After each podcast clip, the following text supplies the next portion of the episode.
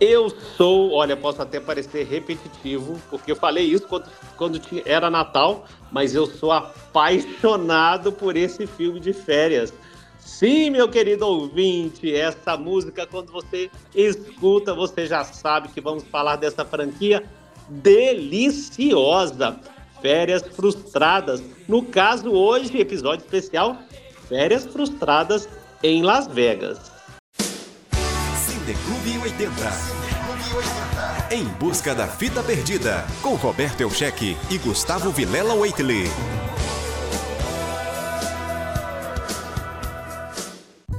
Férias Frustradas em Las Vegas ou Vegas Vacation é um filme de comédia americano de 1997, dirigido por Stephen Kessler, em sua estreia como diretor. É o quarto filme da série de filmes Férias Frustradas, que também, né, Gustavo, é, a gente chama de. É, por que, que eles chamam de National é, é Lapum? porque é tipo é, o National Lapum era tipo uma revista, tipo Mad, e, e aí eles resolveram fazer um filme, e aí essa franquia que foi um grande sucesso. O filme estreou em quarto lugar nas bilheterias, e eu já vou até falar um dado aqui do Gustavo, arrecadando mais de 36 milhões no mercado interno, hein? só no interno. E conta a história do Clark Griswold levando sua família para passar as férias em Las Vegas. Olá, Gustavo! Olá, Roberto! Olá, meus queridos ouvintes! Aproveitando um pouquinho das séries aqui com esse filme que é bem engraçado para minha surpresa. Eu não, não esperava assim, gostar tanto desse filme. Pois é, Gustavo. Mais um, inclusive hoje, informação quase exclusiva ou não? Acho que sim, quase exclusiva, por que não? Nós vamos falar sobre a continuação da continuação. Esse Sim. filme teve uma continuação, uma pequena continuação. Nós vamos falar sobre isso até o fim do nosso podcast. Gustavo, vamos entrar direto no Rotten Tomatoes? Vamos lá. E o Rotten Tomatoes desse filme é bem injusto, na minha opinião. Eu até entendo, mas eu acho injusto. O filme tem 33 reviews, ele é um filme de 1997, tem 33 reviews, e só, entre a crítica, né, e só 15% de críticas positivas.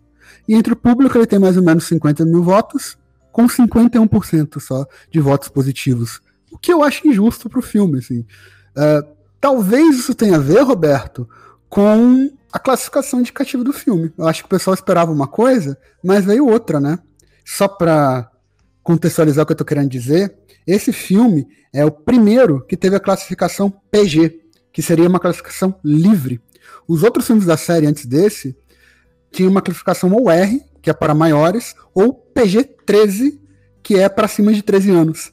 Então isso quer dizer que as piadas desse filme elas são mais leves, elas são adequadas para todos os públicos, digamos assim, na visão do, do MPAA, né? Eu achei mais leve as piadas. É, eu também não entendi porque foi um filme que não estourou tanto. Eu não sei se as pessoas já estavam meio acostumadas com esse filme. Esse filme que eu me lembre, né, é, até o dia que nós estamos gravando hoje, funcionaria bem nos anos 2023 como um filme completamente politicamente. Acho que não tem nenhuma outra cena que se eu não me lembro ali, né, Gustavo, que não hum. seja é, é tão politica, que não seja não politicamente correta quanto os outros. É... Não, não tem não. A única coisa seria só o, o filho, né, o Rusty, se fingindo de um de um playboyzinho, mas não, não tem nada demais, nem na cena com dele. mulheres da piscina, será? É, só isso, mas eu acho que nem isso não tem muita coisa, não. Inclusive, ele realmente foi filmado num resort em Las Vegas chamado The Mirage, do proprietário Steve Wynn, que fechou a propriedade, parte da propriedade, só para permitir as filmagens, incluindo aqueles golfinhos, aqueles golfinhos do, de um show. É, uhum. Foi bem, foi bem bacana. Ô, Gustavo, aquele hum. cara, o, o, aquele, aquele senhor que fica paquerando a esposa dele, ele interpreta ele mesmo, né? Exato, o N. Newton. O N. Newton, para quem não conhece, e de fato, meu querido ouvinte, se você não conhece, não tem problema, porque eu só fui conhecer o N. Newton nesse filme também. Só que nos Estados Unidos é meio que impensável não conhecer esse cantor, porque ele é considerado o rei de Las Vegas. É, ele talvez seja. Ele disputa com Elvis esse título, né? Porque Elvis ficou no final da carreira, fazia muitos shows em Las Vegas e tudo mais. Só que Newton ele tem praticamente uma carreira inteira só de show em Las Vegas.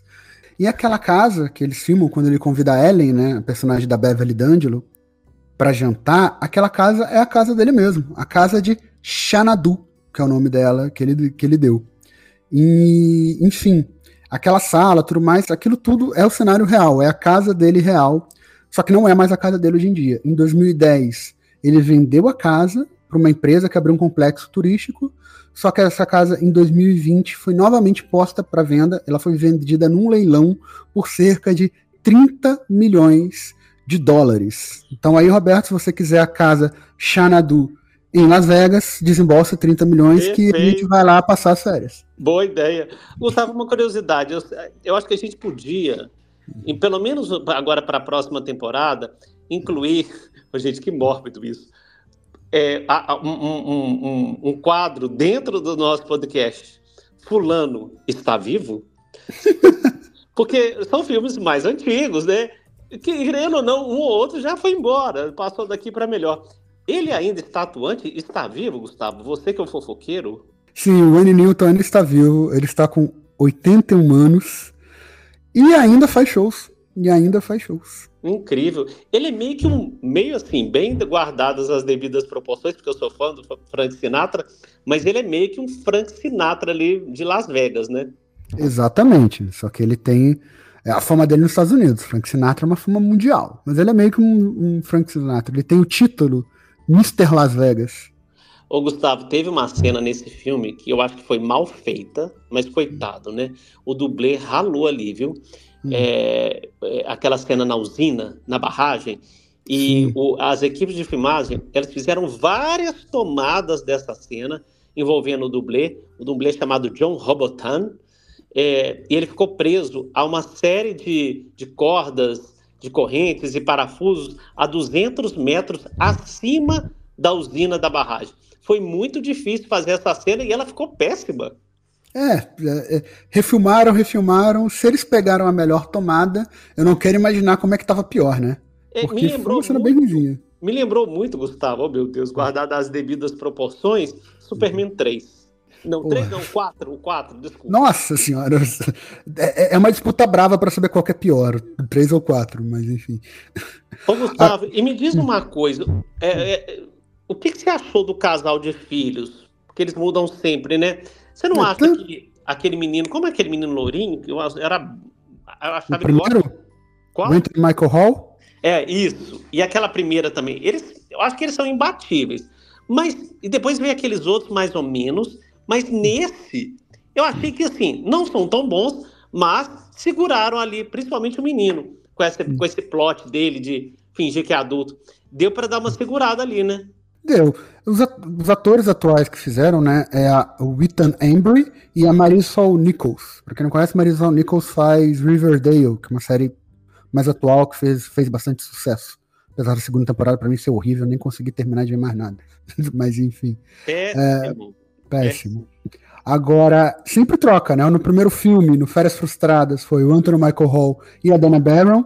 Nos Férias na Europa, foi o, Jason, foi o Jason Lively e Donna Hill. No terceiro, que é o Férias de Natal, que é o que você se referiu, é o Johnny Gallic e a Juliette Lewis. Johnny Gallic, para quem não conhece o nome, foi quem fez o Leonard em Big Bang Theory. E a uhum. Juliette Lewis é a Juliette Lewis. Eu acho eles os melhores atores. Mas eu acho que até pelo filme, os melhores, assim, os melhores Rusty e Audrey são de fato os primeiros, o Anthony Michael e a Dana. Inclusive, Roberto, a Dana, ela repetiu o papel. Ele repetiu o papel de Audrey em um filme que é uma continuação dos Férias Frustradas de Natal, que é o Férias Frustradas de Natal do Primo Ed, né? Ah, é tipo um. Bom, a, a, a, guarda, eu tô repetindo muito essa frase hoje. Uhum. É um spin-off de, de, de, desse filme, né? Exato, tipo é um spin-off spin do, do. É, do de Natal, né? Um spin-off do de Natal. Bora falar dele, viu? Bora Boa. falar dele também. Então, mas isso é tão recorrente que, que os pais nunca mudam, né? O Clark é sempre o Chevy Chase e a Ellen é sempre a Beverly D'Angelo. Os, os pais nunca mudam. Mas o casal de filhos muda todos os filmes e isso tem uma piada, né? Porque eles estão mais crescidos, eles já são mais adolescentes, né? Quase entrando no jovem adulto. E o, o, o, Clark, né? O Chevy Chase faz essa piada. Tem uma hora que ele tá falando um negócio. Aqueles tipos de discursos dele que não tem nada com nada, mas são até engraçados. Ele tá falando pros filhos. Eu já quase não reconheço mais vocês, né? Porque Incrível. cada filme é um ator diferente, então não tem como reconhecer. Incrível, isso, não me lembrava disso, incrível. Tem Perfeito. essa piada. Uhum. Ô, Gustavo, eu acho, você sabe que eu acho que eles deviam. É, eles até fizeram, eu acho que foi a Netflix, não sei se foi, mas não sei. Eles fizeram recentemente, né, uma nova versão, eu achei que ficou até bacaninha. O Chevy Chase, ele participa, acho que como o avô, né, do filho, ele participa como... Ele faz uma participação especial. Eu acho que esse filme, hoje em dia, fun continua funcionando muito bem.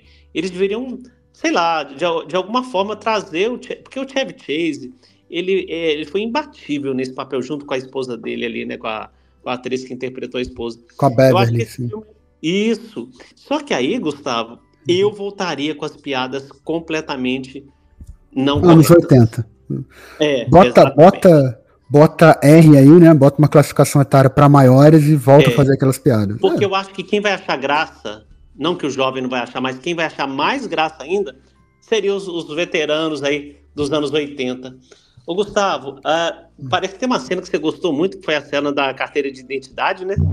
Não, essa cena é espetacular, foi uma das cenas que eu mais. Porque exatamente quando o Rust ele tava. ele foi sair para andar sozinho, porque o. Bom, o filme, né? É, o começo do filme é o. É o Clark ganhando um prêmio da, da fábrica de alimentos que ele trabalha, que ele criou um. um conservante que faz a comida durar por muito mais tempo. Tanto que ele chega com um, biscoito para a família e come isso. Aí a família come, não, tá gostoso. Ele fala, esse biscoito é de quatro anos atrás. e aí, por conta disso, ele ganha, ele ganha um dinheiro e tudo mais e resolve sair de férias com a família para Las Vegas, que não faz sentido para uma férias com família. Mas tudo bem.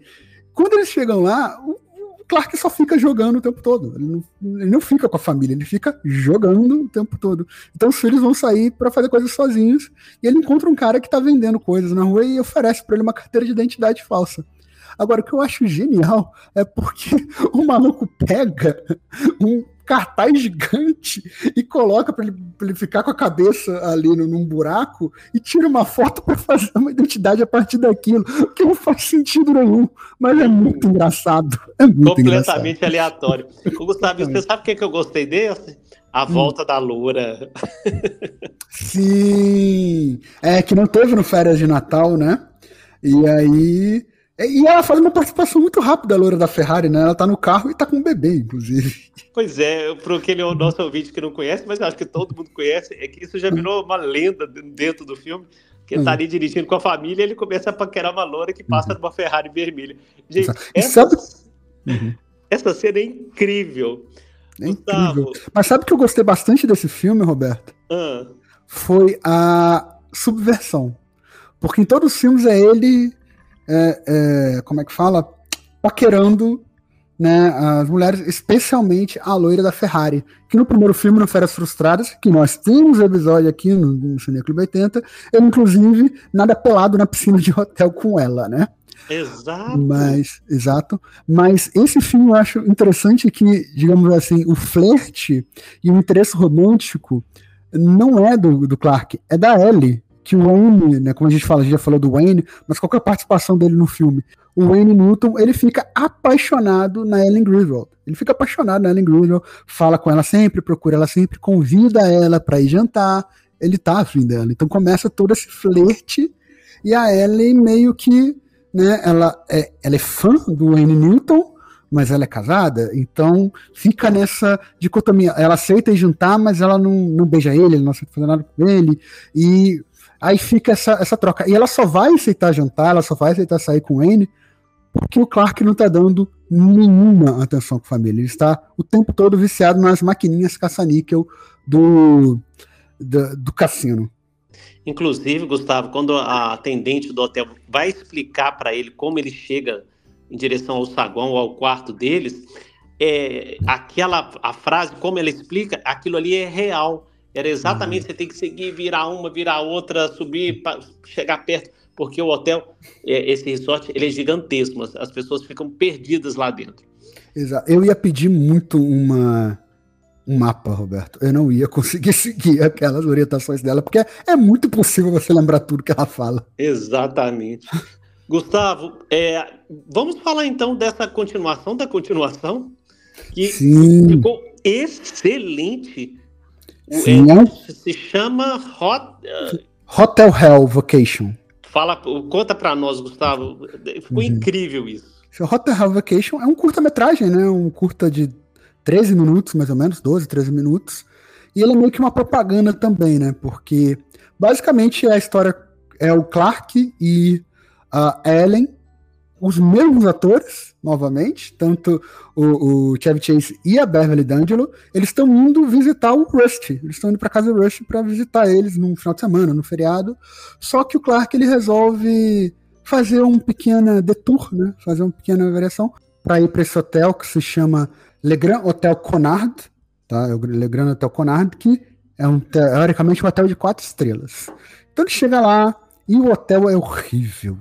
O, o, o cara, o valete, ele paga mais do que o preço, o cara não move praticamente nada, o carro deixa na mesma vaga, praticamente. O atendente é, é, é muito uh, rude, muito uh, frio. O quarto é a suíte Napoleão, e o quarto é minúsculo, minúsculo.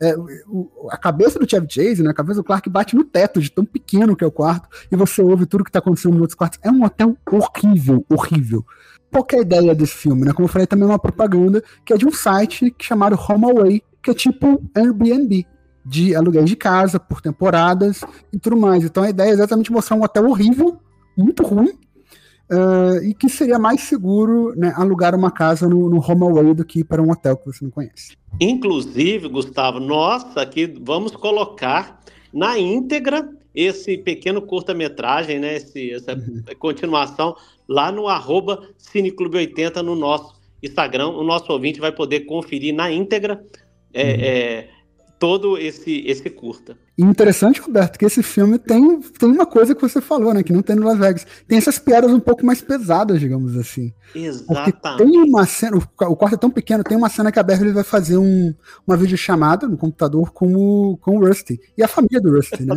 Inclusive a filha é pequena.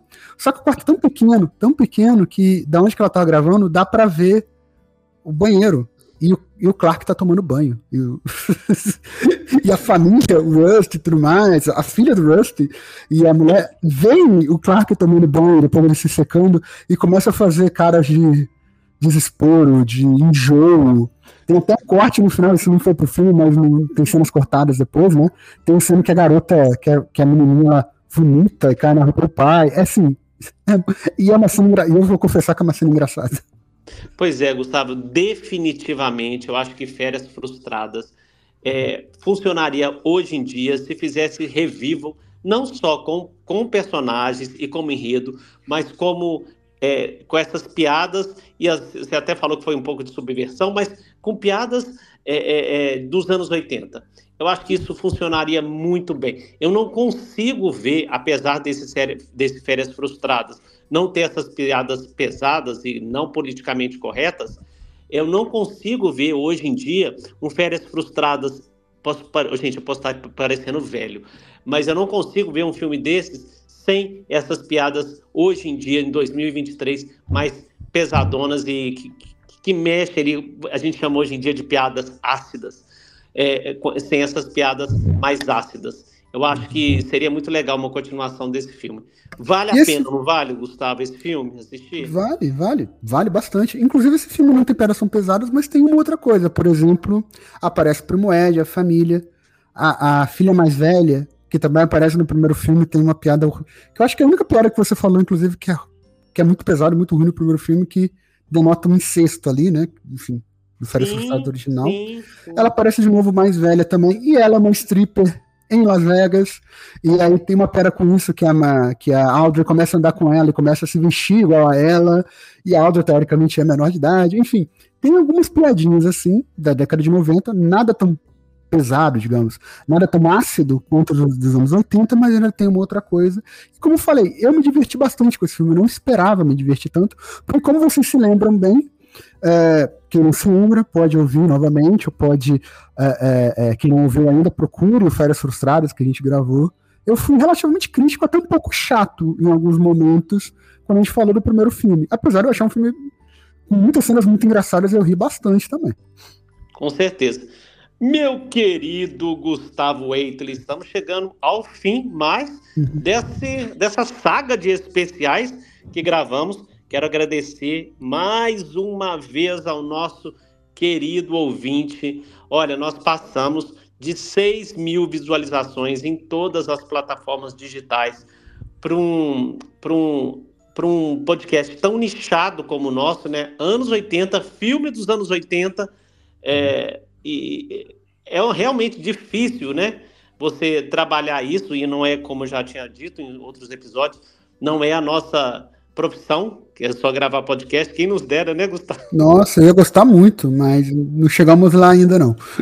com certeza, mas fazemos com muito amor. Peço a você, vou insistir isso em 2024, vou insistir.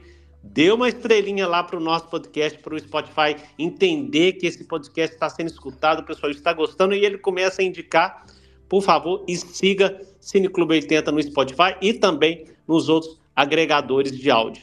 Gustavo, muitíssimo obrigado. Espero contar com você na próxima temporada de Cineclube 80. Muitíssimo obrigado, Roberto. Muitíssimo obrigado, meus queridos ouvintes. Sétima temporada estarei aqui, firme e forte, e trazendo mais algumas pérolas questionáveis, como o filme de Ano Novo que a gente né, já gravou, o New, New Year's Evil, né, o Revelão Maldito, que já saiu, que você né, adorou ver essa pérola que eu sei, Roberto, apesar de você falar coisas diferentes na gravação. Vou trazer mais pérolas desse tipo. Vamos terminar o som dessa música super pra cima?